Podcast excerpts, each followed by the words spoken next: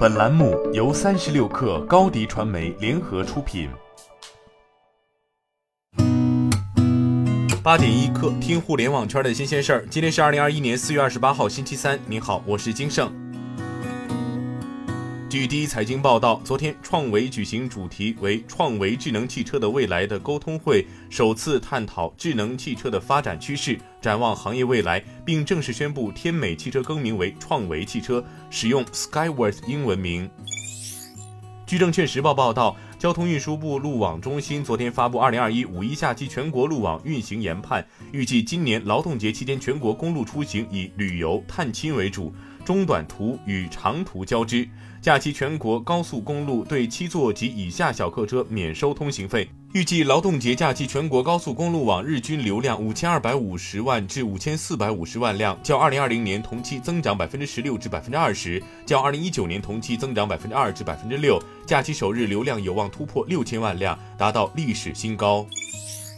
网易有道昨天在其官方公众号发布公告，回应此前被北京市教委点名称对网易有道精品课开展一系列合规整改工作，将下架涉及提前招生的课程，对于明显低于成本价售卖的课程进行下架、自查并改正网站 App 中的不当宣传用语。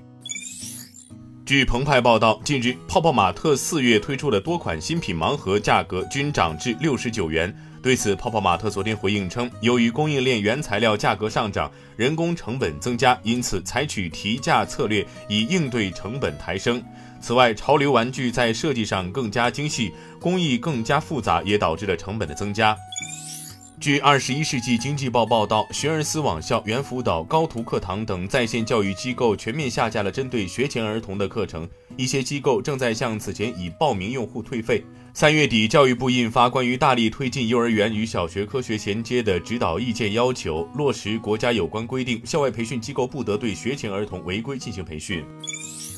三十六氪获悉，无众汽车科技近日完成 A 轮融资，领投方为上海极凡资本、泰方投资跟投，融资资金将主要用于软件升级和团队升级。公司曾在二零二零年四月完成天使轮融资，同年十一月完成战略轮融资。吴众汽车科技是一家为汽车后市场提供智慧门店联营系统的科技服务商，线下连锁品牌吴道养车已运作三年多，整合了保险、车用油、维修厂资源，帮助以汽车维修、保养、美容等为主业的中小社区门店解决连锁融合的痛点和难点。